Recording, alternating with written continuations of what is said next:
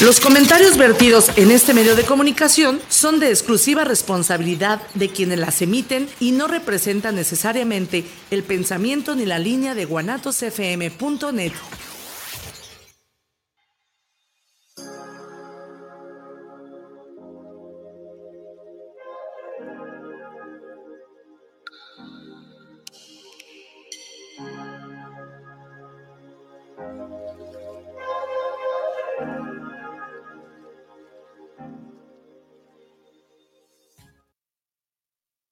tal? Buenas tardes. Bienvenidos a este podcast Cacaraqueando. Estamos transmitiendo en vivo desde Guadalajara, Jalisco, por Guanatos FM. Somos Araceli Saldaña y Carla Hernández. Y bueno, hoy le damos la bienvenida a la psicóloga Adriana Palacios, enfocada en duelos y parejas. Bienvenida, Adriana. Gracias, por aceptar nuestra invitación. Qué gusto tenerte aquí.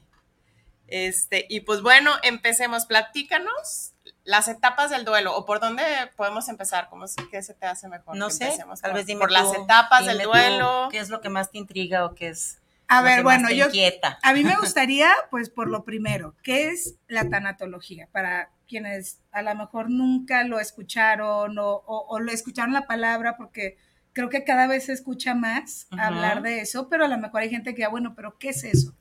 Pues la tanatología lo puedo resumir como el estudio de la muerte. Sí, eh, Elizabeth Kubler-Ross, que es la pionera de esta, de esta vertical, se puede decir, de, la psicología, porque tiene que ver mucho con la psicología, y era psiquiatra. Eh, ella en su, en su andar eh, como, como médico, psiquiatra, empieza a darse cuenta que en el pabellón de las personas moribundas había escasez absolutamente de todo. O sea, al parecer, cuando médicamente se dice ya no hay nada que hacer, ella se da cuenta que hay mucho que hacer. Y evidentemente, ningún hospital es famoso por su pabellón de los moribundos.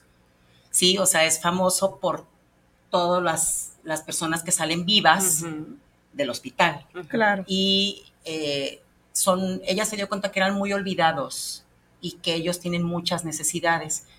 Entonces ella empieza a acompañarlos, empieza a preguntarles cómo se sienten, qué necesitan. Su palabra siempre era, ¿cómo te puedo ayudar?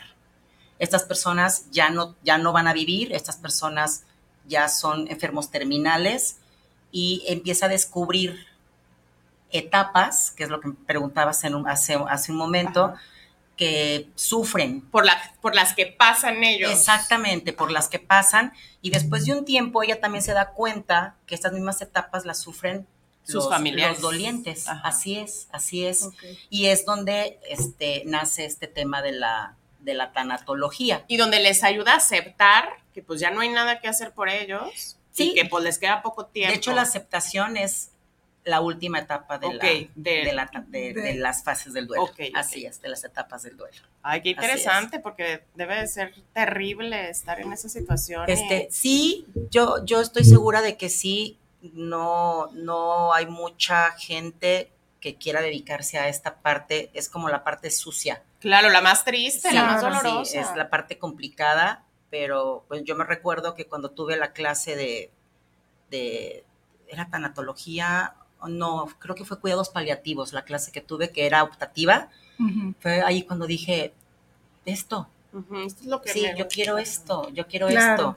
Aparte es algo que siempre eh, escuchamos, ¿no? Lo único que tenemos certeza en la vida es que vamos a morir. La única. La única, ¿no? sí. Entonces, vamos a morir y que vamos a ver morir a algunos de nuestros seres queridos a muchos. La mayoría, a muchos. Sí. sí. claro, es la única certeza que tenemos, pero es, una, es un tema siempre como muy evitado.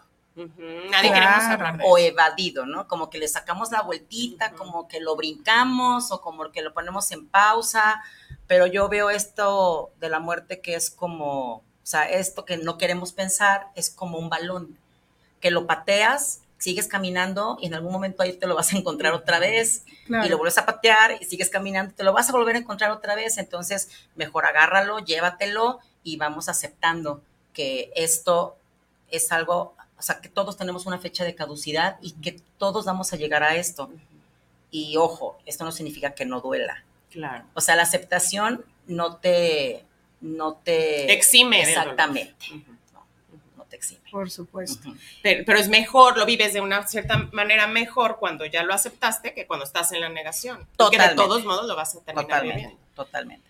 Y Adriana, eh, bueno, creo que podemos dividir un poquito en dos formas eh, en que puede acercarse a nosotros una tragedia, ¿no? De una muerte de, un ser querido, que podría ser una donde hay quizá un medio aviso por, por un diagnóstico de alguna enfermedad o la otra algo más instantáneo, desde un accidente o un infarto, o sea, que es por enfermedad, pero algo más fulminante. Sí. ¿No? Es diferente la forma en que vamos a, a, vivirlo. a vivirlo, ¿no? Los familiares te puedes ir preparando un poco si hay, digamos, un diagnóstico, ejemplo, eh, un diagnóstico de cáncer y a lo mejor te pueden decir, bueno, eh, tu familiar puede ser que viva de dos años o, más, ¿no? Pero mínimo dos años.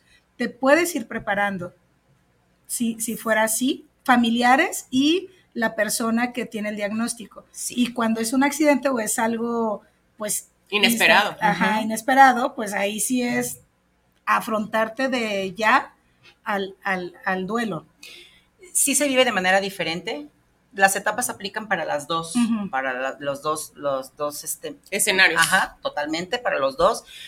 Pero el impacto de una, de la sorpresa, evidentemente hace más complicado el duelo. El proceso. Claro. Definitivamente. Y te puedes quedar estancado en, tal vez en la primera etapa o tal vez en la segunda, que no necesariamente van por orden, eso lo platico en un momento, pero que es la negación y, el enojo. Bueno, realmente Elizabeth Kubler-Ross lo llamaba rabia, porque es realmente como se siente. Eh, y hay más, es más complicado salir de esas dos etapas porque pues hay un, es más difícil creerlo, o sea, llegar a esa negociación se puede decir a cuando vas con el tiempo como dices tú, aceptando y lo súper entrecomillo, porque es prepararte, va a suceder.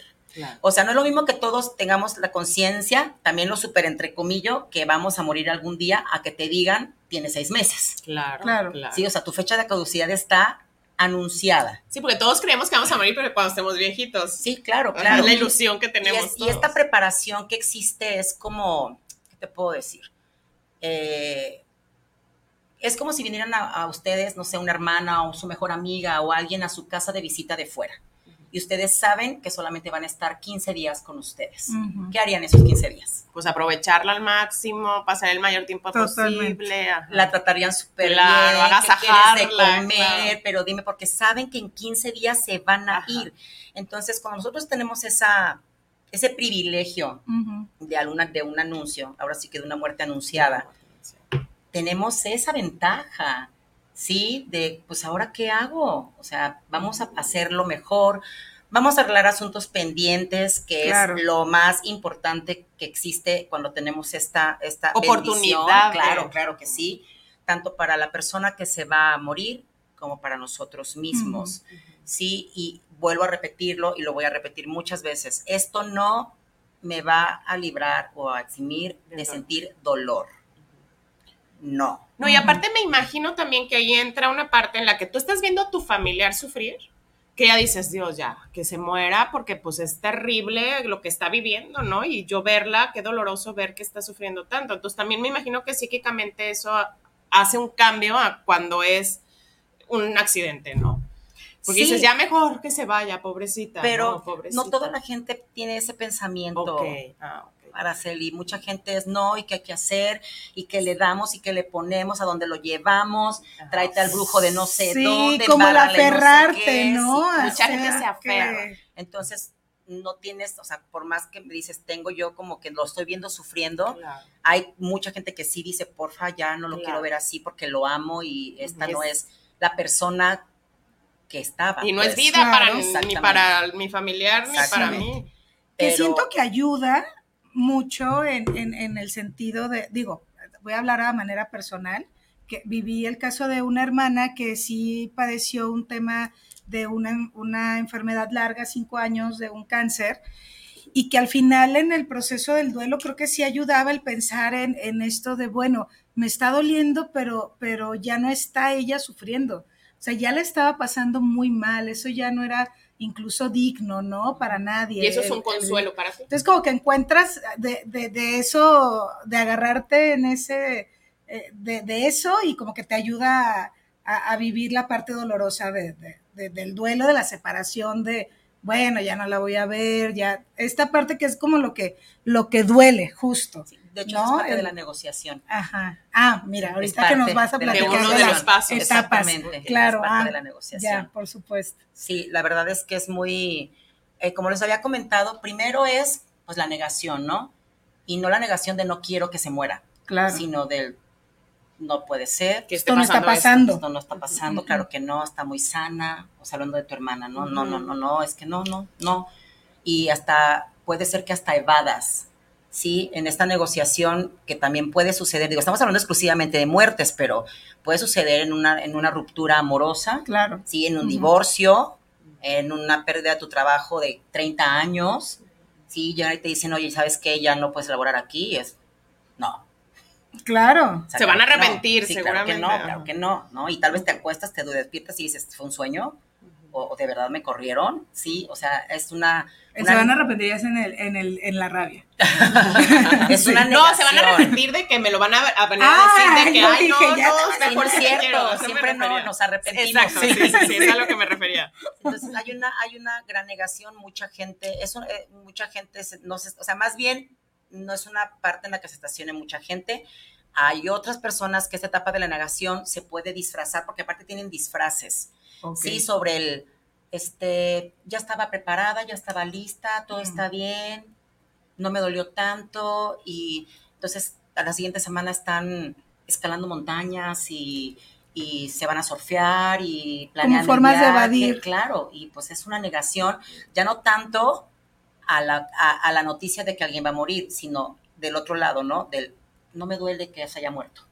Estoy bien, yo estoy bien y no es cierto.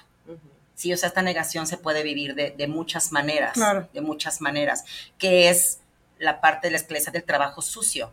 Si llegan a acercarse con un tanatólogo, que obviamente este, es muy importante que, se, que, que sea un psicólogo, que tenga la especialidad, un diplomado, taller, lo que sé, que conozca de la tanatología, pero un psicólogo que, que entienda cómo abrir y cómo cerrar algo, porque eso también es muy importante. Porque muchas veces a estas personas que están en negación, las tienes, les tienes que tocar esa herida para que les vuelva a doler y es, pues, este, es alborotar el avispero.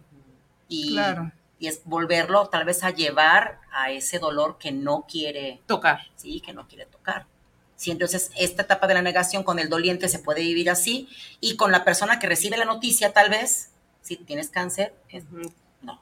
Te queda poco tiempo. Claro. Como un mal sueño, ¿no? No, no, no. ¿Cómo va a tener cáncer? Creo que no. A ver, no, otro doctor. Sí, sí, sí. Sí, no, no, no, no, no, no, no. Seguramente se equivoca. A ver, otra, otra radiografía. No, otro estudio, porque hay, pues hay una negación y es normal. De hecho, la negación es una pues una protección, un instinto de supervivencia de nuestro cerebro, porque si tú al cerebro le das ese golpe, pues digo, ¿cuánta gente no sabes que se hace como diabética de un susto? Claro, Sí, son estas noticias que te, pues, impactan. exactamente, entonces es como acolchonar la noticia. Tu cerebro dice, no, espérate, no me des este golpe tan fuerte, ¿no? Y lo va acolchonando para que vaya cayendo, para, para que no sea tan fuerte y no exista un impacto y un movimiento de neuroquímicos que tal vez te provoquen, van a un, infarto. exactamente, cosas así, cosas así. Entonces, esta etapa, digo, no, es, no, no, son, no son malas, muchas son, o sea, son, son, son procesos psicológicos que... totalmente, total, totalmente. Después de ahí viene la rabia o el enojo. Sí, de por qué a mí, por qué me dijeron que yo... Mira, hay mucha gente que puede decir, no, yo nunca me enojé. Dice, no, nunca te preguntaste por qué a ti. Ah, sí, eso es muy importante todos los cuestionamientos que puedas tener cuando alguien fallece o cuando te dan una noticia de que vas a fallecer, que porque a mí, porque yo, porque a mi familia, porque si era tan buena, porque si era tan bueno, porque si era ayudaba a niños, este, porque si acababa de nacer su, su bebé, eh, porque si era deportista y no fumaba y no tomaba y no se drogaba y ya sabes, ¿no? Entonces todos esos porqués pues es un gran enojo y me enojo con quien sea, con conmigo mismo tal vez por no haberme cuidado porque empiezan estas, estas cosas, ¿no? Claro. La culpa. ¿Cómo es posible? Pero yo también, ¿para qué tomé, fumé y yo no, me detuve? Este, yo, ¿por qué no fui al doctor cuando me empezó a sentir tal dolor, tal comezón?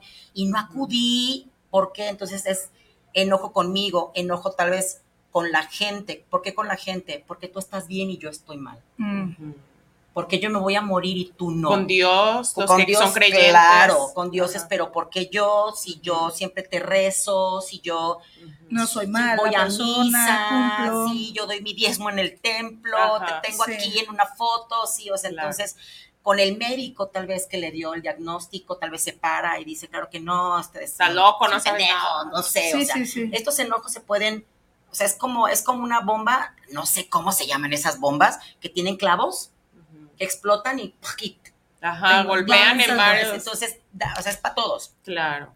Sí, y esta, y esta rabia, este enojo sucede en un divorcio. Sí, maldito, desgraciado, pero es que él era no sé qué y nunca me quiso y siempre me trató porque hay que estar enojado con alguien. porque es mejor estar enojado que sentir el dolor, estar triste. No, no, y es, y es, y es que es necesario, o sea, es necesario culturalmente desde chiquitos nos enseñan a no enojarnos. ¿sí? Haciendo un paréntesis chiquito, si es no te enojes, el que, el que se enoja pierde. Si te vas a enojar, te vas a tu cuarto y ya que estés contento, sales de ahí. Pareciera que enojarte es malo, Es malo y pues es parte de las emociones. Y son emociones necesarias. Lo malo es cuando te quedas ahí estacionado y te has enojado todo el tiempo, toda la vida, que es, es precisamente este, esta magia de la tanatología que hay gente que se queda enojada, y enojada con el mundo, y enojada con su vida. Es más, pueden estar enojados hasta con ellos mismos. Tal vez alguien que le muere un, muere un hijo, ¿no? ¿Por qué no, por qué no morí yo? O sea, ¿yo qué estoy haciendo aquí? Y me enojo conmigo misma porque tal vez la que tenía que haber muerto era yo y no, y no él. Eh, después de ahí viene las digo en orden, pero como les comento, no es necesariamente este orden, las etapas van y vienen, es como una montaña rusa, van y vienen, van y vienen. Entras a una, sales y entras a otra, luego puedes regresar a la anterior. Sí, no son lineales, vamos y venimos, vamos, y, pero en la normalidad es lo que más o menos se puede observar. Después viene una tristeza, la tristeza profunda porque empieza uno a realmente darse cuenta que no está. Que ya no está. La ausencia viene. Que realmente me voy a tal vez a morir. Claro es real. Sí, que me estoy muriendo. Ya me vieron mi estudio y es real. Ya me vi al, espejo y se me está cayendo el cabello. Este, o ya regresé a la casa y no está en su cama. Sí, vives ya la realidad. Ya una realidad y es una tristeza, una tristeza profunda. Sí, ojo, eh, no es una depresión, es una depresión per se neuroquímica, porque si llega un paciente a ese grado, ya no es tema de nosotros ya es de psiquiatra y de medicamento. Tengo que remitir a un psiquiatra para que nos ayude con un medicamento para que esa persona pueda salir de ese duelo, porque se pueden quedar ahí si nosotros nos aferramos a sacarlo sin medicamento a meternos en un área que no nos corresponde. Sí, pero es una tristeza profunda, profunda, que en teoría sigo mis cosas, sigo trabajando, sigo haciendo Sí, pero no disfrutas a mis nada. hijos, pero estoy mal.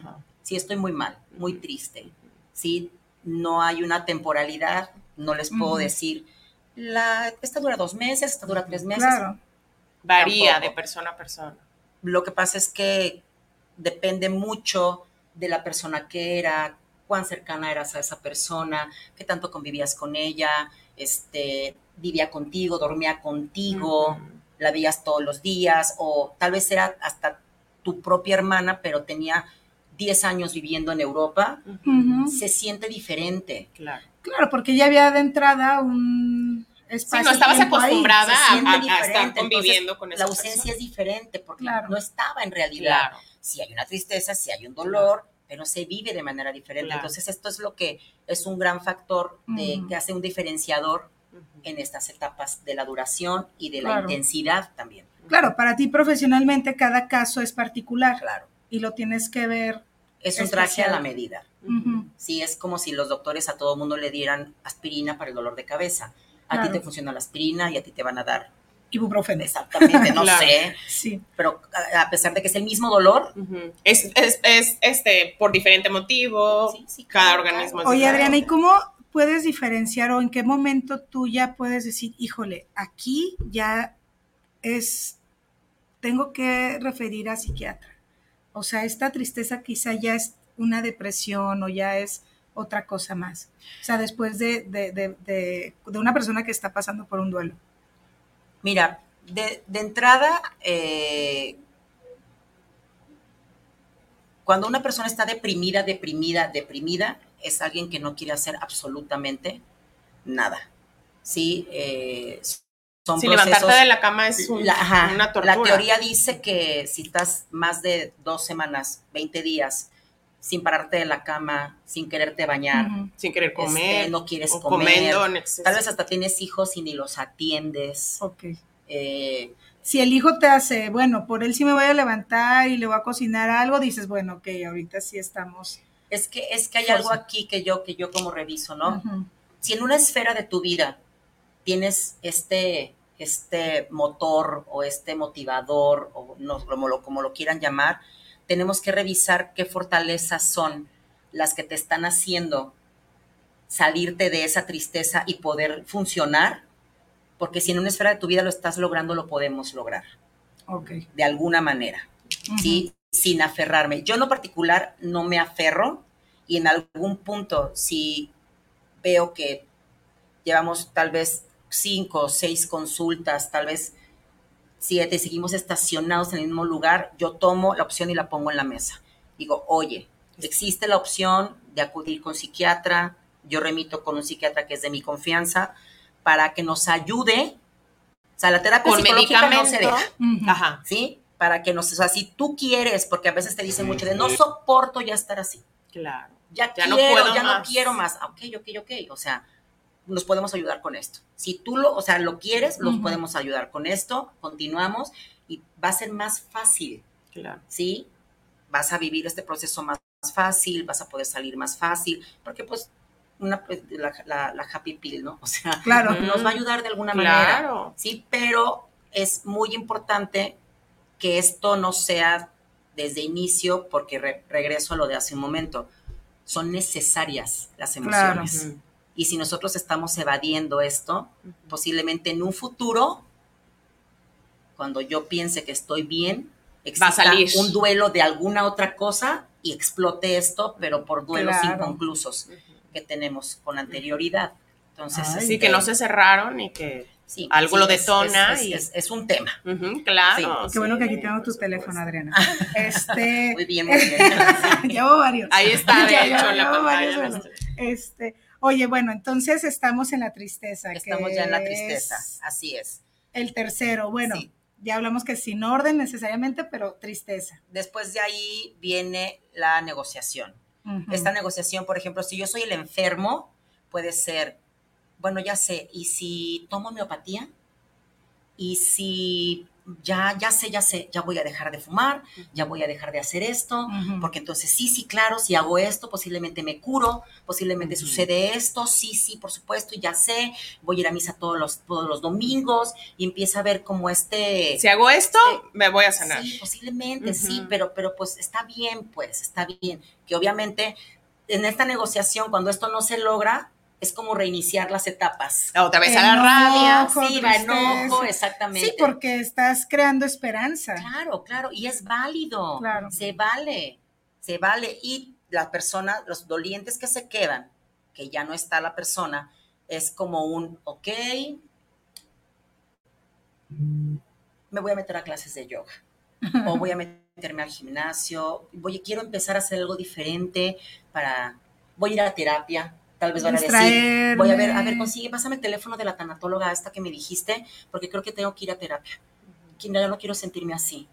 Sí, quiero superar esto, quiero sentirme mejor. Y empieza un, un, un, jalón. Sí, la, la, los, los dolientes también empiezan a negociar mucho esto de, bueno, pero mi vida fue maravillosa, pero tengo, tengo hijos y están hermosos y sé perfectamente que van a estar bien y pues empieza una negociación en general. Claro, o los papás de repente, bueno, pero yo tengo que estar bien para los que sí se quedaron o me necesita tal. Exacto, exacto. ¿No? empezar a ver, yo lo digo, yo digo que es así como empezar a ver opciones, sin estar totalmente en, este... Saber lo que sí hay. Es que es como dejar de ver esa puerta que se cerró porque de cualquiera de los dos lados y voltear y darte cuenta que tu casa también tiene ventanas y que por ahí entra una luz y abre la cortina y no todo está ahí, pues. Yo no, yo no, yo no minimizo el dolor de una pérdida. Eh, es,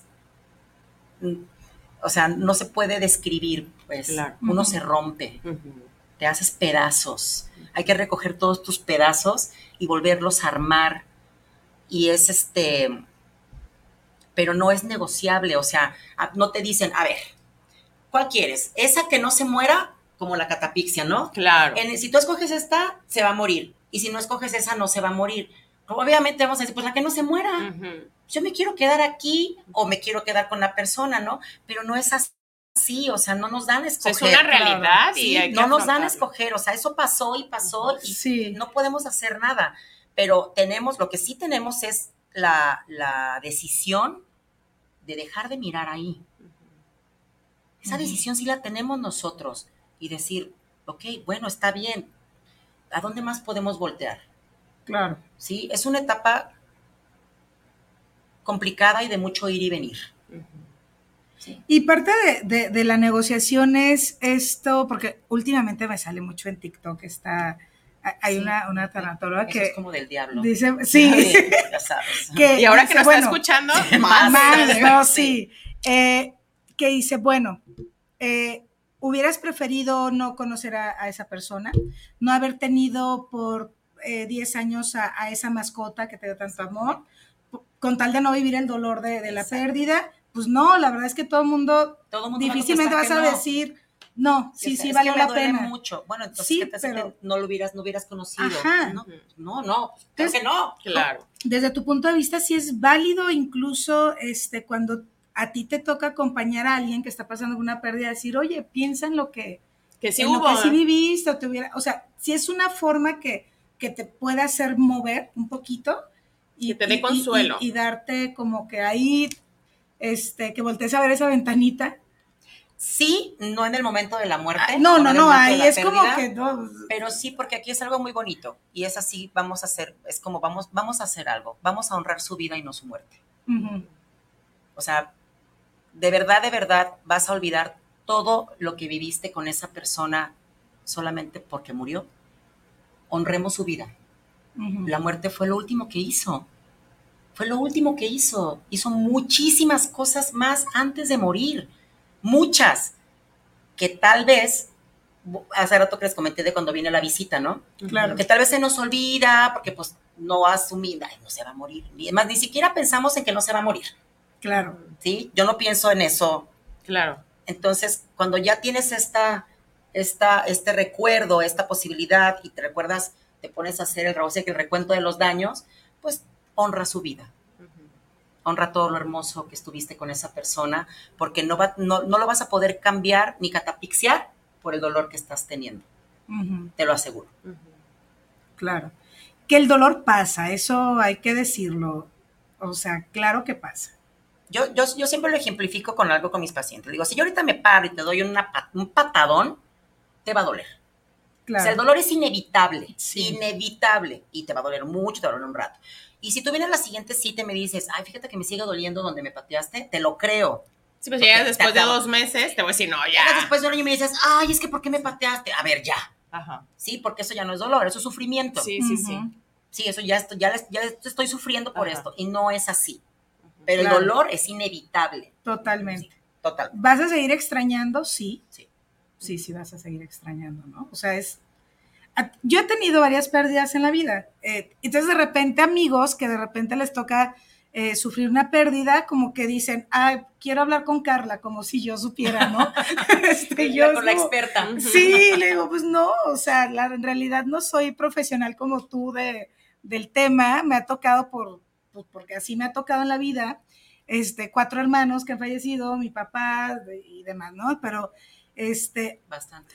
sí, Sin embargo, digo, bueno, pues, pues no, no pues, en base a mi experiencia, ¿no? Que a lo mejor ni yo la he llevado muy bien, pero creo que, creo que sí, o sea, pues sí puedo decir que sí, el dolor sí, pues sí pasa. Sí, y es inevitable. Claro, y esto, y ahí es donde partes tema que si ya lo tocaron, sino para que lo pongan por ahí, donde está, se toca este tema de la resiliencia. ah, no lo hemos tocado y estaría muy interesante. Porque es precisamente esto, es después de una, después de romperte por completo, de, en base a eso que se destruye, es me construyo. Y como vuelvo a, tener un significado de todo. Definitivamente no eres la misma persona. Cada una de tus pérdidas te han hecho diferente. Claro. Totalmente.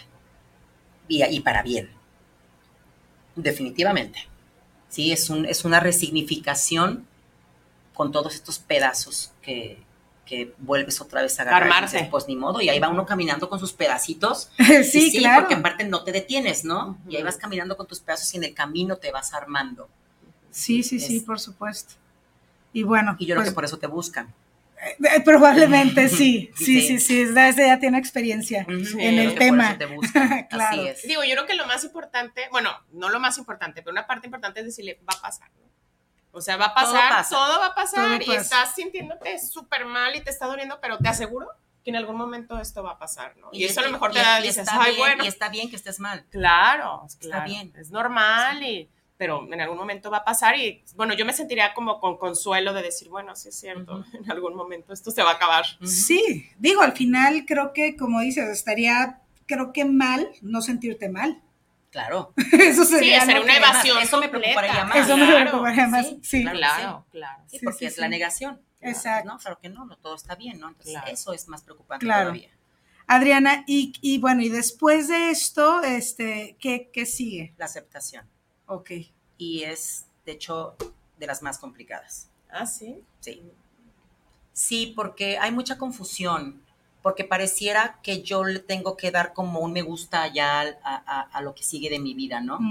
Es como un, como un, ya está todo bien.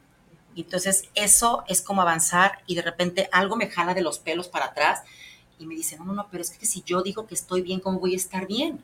Si yo estoy muy triste porque no está mi marido, mi hijo, mi hermano, es como no permitirte, pero más que nada por, por todo lo que te rodea, ¿no? Es como que, ¿cómo que voy a ir de vacaciones? ¿Cómo? No, pero yo estoy. ¿Cómo voy a disfrutar yo de algo cuando no, ya se murió? puedo permitir. Pero sin embargo, ya estás, haces aceptar que tu vida está teniendo otro acomodo con esta persona que extrañas, que no está, obviamente. Estás dándole otro sentido, que de hecho ahorita les voy a platicar de eso, de, de una sexta etapa que ya hay. Y ahí, entonces empiezo yo a decir, bueno, ya soy otra persona, esta persona ya no está, no, no, no, pero no, no, no me puedo sentir bien. No puedo disfrutar nada. No, es como, es, pero es como, es, la gente se confunde porque no es, ay, bueno, ya, aquí como si nada hubiera pasado, ¿eh? Vámonos todos, tú vete a la escuela, no es así. Claro que pasó. Claro. Pasó algo y pasó algo terrible y se sintieron muy mal todos y hubo una, este, perdieron estructura, o sea, todo. Ahora todos vamos a cambiar, todos vamos a estar parados en otro lugar y vamos a continuar con el recuerdo de esta persona, con su ausencia, de hecho, pero tenemos que continuar, tenemos que continuar. Y es un ir y venir, ir y venir, estira y afloja. De hecho, hay mucha gente, no sé si les ha tocado, que están en una etapa fuerte y de repente se ríen y le hacen... ¡Ah! Así como puedo estarme riendo cuando el otro... Ay, perdón, perdón, perdón. ¿Por qué pides perdón? O sea, pareciera que no, no está permitido, tienes que estar muy triste, tienes que estar, este, porque, bueno, una, cosa es el luto y otra cosa es el duelo. Es como, no, tienes que estar de negro y, y, cuánto tiempo vas a llevar el, luto, ¿no? No, pues antes se llevaba años o tal vez toda la vida la viuda llevaba el... Vestía de negro. Vestía de negro todo el tiempo, pero era como sociedad, entérense que yo sigo siendo una doliente. Claro. Una doliente totalmente, ¿no? Y, y hasta se comentaba, ya, ya, ya no está de negro. Sí, sí, sí. Entonces, es un tema cultural que también no ayudaba mucho. No, no, el tema cultural aquí en México sería otro programa sobre, ese tema de la muerte, la cultura, todas estas cosas que estamos. Porque aparte creo que somos muy doble moral respecto a, a la muerte en México. O sea, es como que por un lado, ay, somos el único país que nos reímos de la muerte y hacemos un. Pero la verdad es que no, lo, no es cierto. No es cierto. no es cierto. no es cierto. Qué bonita tradición, me sí, encanta. Sí, como tradición, qué bonito. Sí, qué lindo, pero no, las calaveras, coco, todo, pero no hay un, ni siquiera hablamos desde niños, o sea, es como, eh, me ha tocado que eh, funerales, ¿no? De, ay, no, no, no trajimos a los niños porque iba a ser muy fuerte y, y cómo se van a, o sea, ¿cómo le vas a explicar nada más después que ya no existe el abuelito? Claro. ¿no? O, que, ya no va a haber. Sí, se lo ocultas en vez de decirle, pues se murió. Ajá, claro. Hablarles con la verdad. O sea, hablando de que evitar el enfrentar las situaciones, pues después te va a cobrar. Sí, más, y aquí más, no es, o sea, sí que ellos no sufran ese dolor, eh, pero es más, yo qué voy a hacer con el dolor de mi hijo. Sí, el mío y el. Sí, no, no, no, no. Cuando creo que para los niños termina siendo más natural. Son hermosos los niños, no tienen idea. O sea, los niños son, son unos maestros. Lloran, les duele, pero de verdad son unos maestros para eso. Nos sorprenden los niños de cómo pueden tomar esto. Porque manejan mejor el desapego me imagino. Pues lo que pasa es que ellos más bien no tienen tantas cosas en la cabeza como sí, nosotros. Sí, sus emociones y, y un montón de cosas que ellos la verdad no tienen, nosotros estamos muy contaminados con este tipo de cosas, lo que te digo, ¿cómo voy a reír, no? O sea, no, pues ¿cómo voy a ir, cómo voy a ir a una boda? Claro. Se acaba de morir mi mamá hace tres semanas. ¿Y, por qué no? Sí. ahí, les voy a contar una anécdota. Es que hay una, una señora mamá de un amigo que yo los quiero mucho, son como familia también. Y, este, y pues falleció el, el esposo, el papá de mi amigo. Y y la verdad es que eh, han llevado muy bonito el duelo y la mamá está muy bien. O sea, está muy bien, pero de repente sí es como que les, este, dice, ay, ¿qué pasará la gente de que la verdad me siento bien? O sea, extraño al esposo y tal, pero este, pero me siento bien, o sea, no, no. Pero le preocupa que pensara la gente. Sí. terrible. Exacto. Y es como de que no, pues no importa. Claro, qué bueno que estás bien. No, y pasa. Lo que dices. Tú vas a un velorio y no falta que dice, ¿ya viste? La hija mayor ni lloró. O ahí se está riendo. Sí, ya viste, ¿no? Qué bárbaro. Sí, que también cero empatía tenemos, este, va a andar ahí. O sea, no necesariamente tenemos que estar ahí. Y de hecho hay una cosa que ahorita seguramente... Estás en shock ahí en esos momentos. A muchos les va a caer como patada en quién sabe dónde.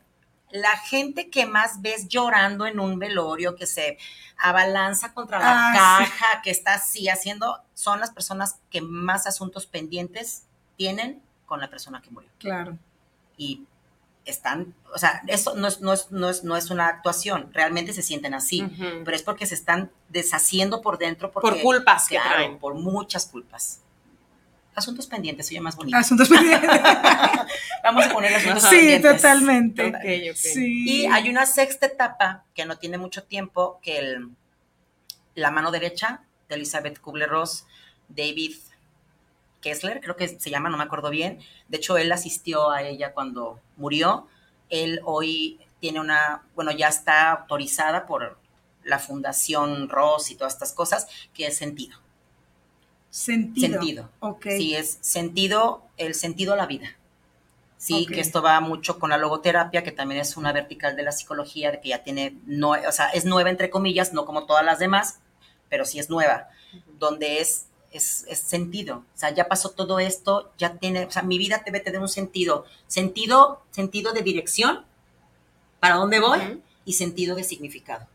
Y esto me resignificó. Ok. Sí, o sea, esto me resignificó, ya soy otra persona y voy a ver la vida de otra manera a raíz de esto. Sí, porque yo estoy segura de que, de que a ti, estas pérdidas que has tenido, te han enseñado a ver la vida de otra manera. Sí. Y a ver cosas que, o valorar cosas que antes tú no valorabas, que eran como normales, que se dan todos los días. por hecho, ¿no? Exactamente, exactamente. Y ahora dices, no, y esta es parte del, de esa resignificación. Claro. De ese sentido. Y aprendizaje también. Sí, sí, sí, por supuesto. Sí, entonces, pero esa sí es la final obviamente. Sí, ya, Superaste y pasaste todo. El telón. Y ya. Es tu graduación. exactamente. Me graduó de este duelo. Sí, ya. Y con permiso vas. Claro. Y aunque ya hayas tenido herramientas y ya hayas pasado todo, ya hayas aprendido, viene otra pérdida y hay que volver a pasar por todo. Que probablemente vas a, a, manejarla diferente que la primera, que la segunda, que no, o sea. Claro, sí. Es que esa es la ventaja del aprendizaje precisamente, y de la experiencia. Ah, sí, uno le va doliendo menos. Pues, o sea, como. No, necesariamente. bueno, va superándolo más rápido, Exacto, probablemente. Es más rápido. No que te duela menos, pero más rápido. cosas más rápido. Sí. Es como traer una cajita de herramientas. Entonces, tú cuando llega la primera vez y se te poncha una llanta y no traes nada de herramientas, pues se te va la vida en ese momento porque no sabes qué hacer, ¿no? Ya, luego te dicen, ah, fíjate que necesitas un gato. Bueno, traes un gato. Se te vuelve a porchar la llanta y, ah, ya, te hace falta una llavecita de cruz. Ah, ok. Hasta que terminas con una bombita de aire porque sabes que eso necesitas. Entonces, ya se te ponchó la llanta, es terrible, te enojas, te pones triste, duele, pero ya traes una cajita, entonces ya sacas tu gatito, ¿no? Sí, traes más herramientas cada Y luego sacas tu llavecita. Entonces vas pasando por las etapas y tú solito ya tienes herramientas y posiblemente descubras nuevas, ¿eh? Sí, ay, mira, esta no la tenía, déjame la agrego. Sí, ya sabes lo que tienes que hacer y que si no puedes salir de una, pues dices, ay, ya voy a ir al tanatólogo porque yo sé que la vez pasada me ayudó y a lo mejor vas más, más rápido. Y ahí vas, y ahí vas porque cada muerte es diferente, por lo que decía, ¿no? Cada pego que tuviste, el acercamiento, todo se maneja diferente. Y, y, hasta cada relación era diferente con cada una de las personas que, que, has perdido, ¿no? Entonces también eso hace diferente. Totalmente. Puede ser que alguien se quede... Eh, estancado en una, ajá, por ejemplo, en la negación, alguien que nunca viva el duelo. Sí. Y sobre todo si nunca va y se acerca a alguien que lo pueda desatorar de ahí. ¿Por qué? Porque evitamos el dolor. Entonces yo... ¿Cómo puedes identificar para poder acercarte a personas que están ahí? El problema es que tú solito creo que no lo puedes identificar, tal vez hasta que... Alguien te lo haga ver. Hasta, sí, sí, o sea, alguien te va a estar dando lata todo el día, ¿no? Y todo el tiempo, oye, deberías de ir, oye, y tal vez no lo haces, pero va a suceder algo en tu vida, como les decía, tal vez, no sé, lo corran del trabajo y ser lo terrible, se deprima terrible y todos así de, o no sé, se le muera su gatito y se ponga muy mal y todos, ay, no inventes con su mamá, ni, ni lloró. Ni lloró. Pero mira con el gatito cómo se puso, ¿qué onda? ¿Qué le pasa? Es, date cuenta de lo que está pasando, o sea, algo no está bien y tal vez no va a ir a terapia, va a ir por el dolor del gatito. Pero va a sanar se siente muy mal y estando ahí. o sea, va a salir. bueno, yo de una vez les aviso que cuando muera mi perrita va a estar muy mal. De una vez les digo. bueno, pero va a aquí tienes Pero no quiere decir que no esté mal con los demás. Pero bueno, es que son, son seres que uno quiere. Claro, claro, No, pero a nadie le gusta perder cosas. Claro, Sí, no, no. nadie le gusta Ay, hasta si se te pierde una pulsera, te da coraje y estás a de duelo. Tres, cuatro días de, ay, qué coraje. A nadie le gusta. Y es tu, y es, una y es tu, y es tu, tu, tu perrito y pues, claro, claro. Es mío, ¿por qué me lo vas a decir? Es que tiene una relación con, ¿no? Sí. Entonces, ah, solo quiero decir este que, que, no juzguen a las personas que, ah, no, no, yo que viven duelos por sus mascotas. Ah, no, no, no. Este, no, pero entiendo tu, entiendo tu punto, pero como dato aparte, este, porque luego hay gente que dice, ay, nada más es un animal. Ey, la conexión que puede tener un ser humano con un, un, un ser vivo su pez, este, su pajarito, su gato, perro, mucha gente, no juzguen. Eh, es un duelo. Invalida. Sí, ah, sí, invalida sí, eso. Pero cada digo, porque nos escucha mucha gente y de verdad nada más este, no hay que juzgar. Oye, Adriana, yo también quisiera que nos platicaras de los cuidados al final de la vida. De los cuidados paliativos. Los cuidados paliativos. A ver, ¿qué son? ¿Cómo se dan? ¿Cómo se hacen? Los cuidados paliativos se le dan a una persona, a, los animales también se les dan. De hecho, cuando ya no hay nada que hacer, nada. O sea, le hagas quimio, le operes, ya, le hicieron quimio, ya le hicieron radios, ya lo llevaron con el brujo de no sé dónde, ya le dieron homeopatía, flores o lo mejor es dejarlo en paz o dejarla en paz. y les digo que es cuando el médico dice, ya no hay nada que hacer. ¿Terapia de dolor? Exactamente, de hecho la clínica del dolor entra en los cuidados paliativos, precisamente. ¿Sí? Entonces empieza otro tipo de proceso, que es, mm, puede ser un grupo multidisciplinario, de hecho, en los hóspices, que son los lugares donde se, se lleva a estas personas, en México no hay, bueno, en Guadalajara no hay, creo que en Ciudad de México hay uno, no me acuerdo, a nivel particular. pero que, en Estados Unidos hay muchos. o sea, porque es algo tan necesario que debería En Estados Unidos y en Europa hay muchos. Aquí hubo uno, y de hecho yo estuve en ese hospice, se llamaba Hospice Cristina, que desapareció hace seis años, yo creo, siete años, por, porque no hay recursos, no se, no se apoya. Entonces ya pues cada quien lo vive en su casa, los cuidados paliativos. Sí, sí, pero esta, esta es, es tener esta, es que no le duela. Porfa. Que lo pase lo mejor posible. que no le duela nada, que... no le duela nada. Si él está despierto y está sufriendo, denle un calmante, que esté dormido, dormida. No, es que cómo, por favor, es que ustedes no están viviendo la desesperación que está viviendo esta persona, porque con estas personas, yo lo viví con mi papá. Mi papá acaba de morir en junio del año pasado. Y mi papá se estaba entre consciente y no tan consciente, pero yo lo veía desesperado porque no se movía mucho y estaba como y le hablaba a mi mamá y le decía, "Moncha, moncha." Mi mamá no podía dormir porque ¿Dónde estás? ¿Dónde estás? Y ya se paraba mi mamá, le agarraba la mano. Aquí estoy, Roberto. No, y no, y dame, siéntame, siéntame. Y lo sentaba. Acuéstame, acuéstame. Yo no lleva a su lugar. No, pobrecito, estaba desesperado. Eh, una vez le contamos en 10 minutos, lo sentamos y lo acostamos como 30 veces. Claro. ¿sí? Desesperado, muy Oye, con el miedo de cómo va a ser el trance, o sea, los minutos de Todo. y me duele, este me duele, ¿qué te duele? No sé, me duele, a ver, ahí te me va. Duele el alma. Ahí te va. Pues, pues ¿sabes qué? Hay que tranquilizarlo. Claro. Mejor que esté sedado. dale una pastillita, que esté tranquilo, que esté dormido por él. Claro. No estás tú diciendo que no tienes o no quieres cuidarlo. No, no. a ver, por favor, hay que tener un poquito de, de piedad. De hecho, Elizabeth Kubler-Ross, ella habla sobre los derechos del enfermo. Ella es la también la, la que los, los, los institucionaliza, se puede decir, porque los enfermos este tipo de enfermos tienen derechos. Sí, yo lo llamo, no sé si está bien, la dignidad humana. Claro. De decir, ya déjale. Entonces, es porfa, que no le duela, que, que, esté tranquilo. Eh, en los hospices, eh, en este que yo estaba, en las habitaciones eran pocas porque era una casa, se les llevaba su lámpara, su cuadrito, mm. su foto, para que se sintieran como en su hogar. Claro, las visitas son libres totalmente, 24/7 por eso estos lugares son caros. Porque se necesita mucha gente y es la enfermera, el médico, el, terapeuta tal vez del de fisioterapeuta de que los esté tal vez moviendo. Sí, para que no se enllaguen y no, la, no complicarle el psicólogo, y si es necesario, eh, depende de la persona, hasta el sacerdote. ¿Sí? Depende de sus creencias. Es un equipo multidisciplinario. Porque me imagino que a lo mejor en alguno de los momentos en los que a lo mejor dejan de estar sedados, ellos mismos pueden decir, oye, no, espérame, tráeme a alguien, un psicólogo, necesito hablar, o háblale a mi hija, a mi hijo, y es, Y es por esto que mientras estén conscientes, es de verdad esta pregunta, ¿cómo te puedo ayudar? ¿Cómo te puedo ayudar? No, pues necesito que me traigas a un sacerdote porque tengo muchos asuntos pendientes, ¿no? Claro. Venga, ¿cuántas veces? ¿Cinco? Te lo traigo cinco veces. Claro ¿Cómo te puedo ayudar? Tengo calor, ok. Tengo frío, te tapo. Quiero que venga mi vecina que tengo, márcala a mi mejor amiga, búscala por favor. Esa es la chamba que tenemos que hacer como proactiva, se puede decir. Claro. Sí, sí, sí, Lo que realmente ayuda y va a hacer una diferencia. Sí, Y estos cuidados son, es darles la mayor tranquilidad y la mayor paz. Que sufran lo menos posible. Al, final. Al final, sí, porque, al final de pues, la vida. En, en, México no está legalizada la, la eutanasia, que es eh, algo que piden muchos pacientes terminales.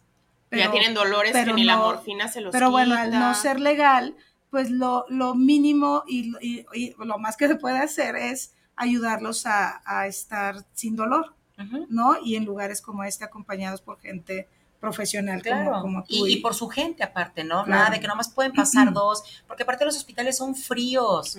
Sí, o sea, me llevan a un hospital, me, aparte me deshumanizan en ese momento, me despersonalizan. Ya no soy Adriana, soy la de la habitación 24. ¿Sí? Y llego y tengo un foco terrible arriba de mi, de mi cama blanco cuidados intensivos tienes visitas de 15 minutos. Exactamente. Una o dos al día. Una, sí. Si te va bien. Y tienes que ser pariente totalmente cercano. Sí, sí, sí. Este, la comida tal vez no es tu sopita que te gusta que te hagan, no tienes tu almohada que huele a tus olores, o sea, hay tantas cosas que te despersonalizan. Sí, que lo que te quisieras es estar con toda tu familia. Y te hacen sentir abandonado. De hecho, hay estudios que dicen que muchos eh, enfermos que están hospitalizados terminan enfermándose eh, de los pulmones, pero que es un tema de, que se somatiza el tema del abandono por estar ahí. No, que también hay no sé cosas médicas de que están acostados. Hay ciencia detrás, pero bueno. Sí, hay, hay, hay, la verdad es que sí sucede y esto también es parte de lo que les comento, ¿no? Por ejemplo, mi papá dijo, cuando empezó a sentirse mal, dijo, no me lleven al hospital. Y hay que respetar como familiares, ¿no crees, Adriana? o sea, lo que quiera la persona, tenga la edad que sea, este, o sea, así sea, este, un viejito de 90 años, hay que respetar lo que ellos sí, dicen no es no. Sí, que a lo mejor le vas, lo vas a llevar al hospital y le vas a prolongar la vida dos meses, porque ya en ese momento lo sacaron de lo que traía. Exacto. Pero que, ¿a qué costo, no? ¿A qué precio? al final eso es para ti. Y que a lo mejor dice, ay, no, yo no. Estás haciendo para ti. Y a lo mejor dice, no, a mí no, que dure dos días, pero ya. De hecho, cuando la gente dice, es que yo tengo que hacer todo para que se quede, a ver, no lo estás haciendo por él. Pero sino por ti. Lo estás haciendo por ti. Porque no lo quieres tú no quieres soltarlo. Tú no quieres que se muera, pero pregúntale a él. Si nosotros actuamos desde nuestro egoísmo y es normal, o sea, no, hay que egoísta. Sí, claro. eso es algo natural, es nuestra naturaleza. Sí, al, no querer perder estas personas o lo que sea, este, queremos hacer muchas cosas y no, espérate, o sea, es él que quiere esa persona si esa persona decide no ponerse las quimioterapias, hay que respetar su dignidad. Es que se dejó morir, a ver, y aunque se haya dejado morir, es su problema. Claro, porque es su vida. Aunque hubiera sido por esa razón, es su problema, porque su vida, es su cuerpo, es su decisión y, y consciente así lo quiso. Sí, pero quieres vivir unos meses más con una calidad de vida espantosa, dices, ay, mejor lo mejor posible y que viva unos meses menos, pero... Y eso es, o sea, insisto, decisión de, del enfermo y si el enfermo, porque también se da, ¿no, Adriana? Que te digan, este, ustedes decidan, en el caso a veces de los padres, que es un poquito si los hijos ya son adultos, eh, de que no, lo que ustedes digan, así, así serían mis papás, ¿no? De que, ah, pues bueno, vamos a, yo siempre soy de que, bueno, tú opina y platíquenlo y respeto lo que tú quieras, pero si me pides mi opinión, pues bueno, ya que mi opinión sea en base a lo que le va a hacer mejor a la persona, no en base a lo que a mí me va a hacer sufrir menos. Creo que partiendo de ahí, ya el día que no estén nuestros seres queridos, vamos a, vamos a traer menos cosas pendientes por ahí cargando. Sí, claro que ¿no? Menos culpas o menos cuestiones por ahí. y la verdad es que eh, este tipo de situaciones, este tipo de duelos y pérdidas, al final son un gran regalo. Sí. Yo sé que en el momento no lo podemos entender porque tenemos todas las preguntas y ninguna respuesta. Sí. Pero de verdad al final es un gran regalo. Algo. Es estas ventanas que les comento. Y no es porque nos dieran a escoger la ventana o la puerta. Obviamente dijéramos no. Pero es voltear y decir, mira, vino algo y es voltear a ver eso, porque si seguimos ahí no vemos las cosas. Es como si trajéramos unos lentes oscuros y todo lo vemos de esa manera. Y es como quítate los lentes y date cuenta de todo. Claro. Sí me ha pasado con gente que me dice, es que no inventes a que ni sabes que tengo tres amigos nuevos en el trabajo. Ahí estuvieron toda la vida, amigo. Lo que pasa es que no los veías. Estabas tan ensimismado en tus cosas y en, tu dolor y en todo que no estabas volteando a ver, pero ellos han estado ahí siempre. Siempre, pero hay que ver lo que hay. ver cosas, cosas buenas siempre. Adriana, antes de, despedirnos, eh, te quisiera preguntar que, bueno, eh, va a estar pasando tu número de teléfono para que quien, quien te quiera contactar. Eh, pero una pregunta que a lo mejor eh, varios eh, radioescuchas nos se van a estar haciendo. ¿Cuándo es eh, para un doliente por se murió un familiar, un ser querido o un ser vivo querido? ¿Cuándo es lo óptimo para buscarte? El tiempo. Hay quien dice, deja pasar seis meses, tres. ¿En realidad hay un tiempo o te pueden buscar Inmediatamente después de la muerte. Inmediatamente. Ah, de hecho, posiblemente te acaban de decir que tu mamá tiene cáncer. Y ahí es cuando. En ese momento es, porfa, que alguien me ayude. Ok. okay. Porfa. O sea, de verdad, vayan para que tengan estas herramientas y puedan procesarlo mejor. Exactamente. Igual para la persona que le dicen tienes cáncer y la verdad es que no se te va a poder más necesario. Inmediatamente. Vea un proceso terapéutico para empezar a acomodar cosas de tu vida, a ver asuntos pendientes, a ir con personas, a cerrar ciclos, a hacer todo esto para que uno se vaya más en este plano. Lo más tranquilo, pues sí, sí, nada, nada, no traigo nada, no traigo ningún. Sí, que el proceso lo vivas con el menor sufrimiento que se pueda. Así es. Sí, de inmediato. Claro. Ah, Perfecto. pues muchísimas gracias, Adriana, por aceptar nuestra invitación. Esperamos tenerte otra vez aquí. Y bueno, antes de despedirnos, gracias a todos los que nos mandaron saludos. Hoy no hubo oportunidad de, leerlos, pero bueno, eh, sí los lee, sí los vamos a leer. y saludos, por favor, a todos los que estuvieron aquí. Gracias. Gracias, nos vemos el próximo jueves a las 2 de la tarde. Gracias por todo, gracias Adriana, y ya te tendremos aquí. Sí, regrese de nuevo, cuando, cuando quieras. Eres bienvenida. Gracias, adiós.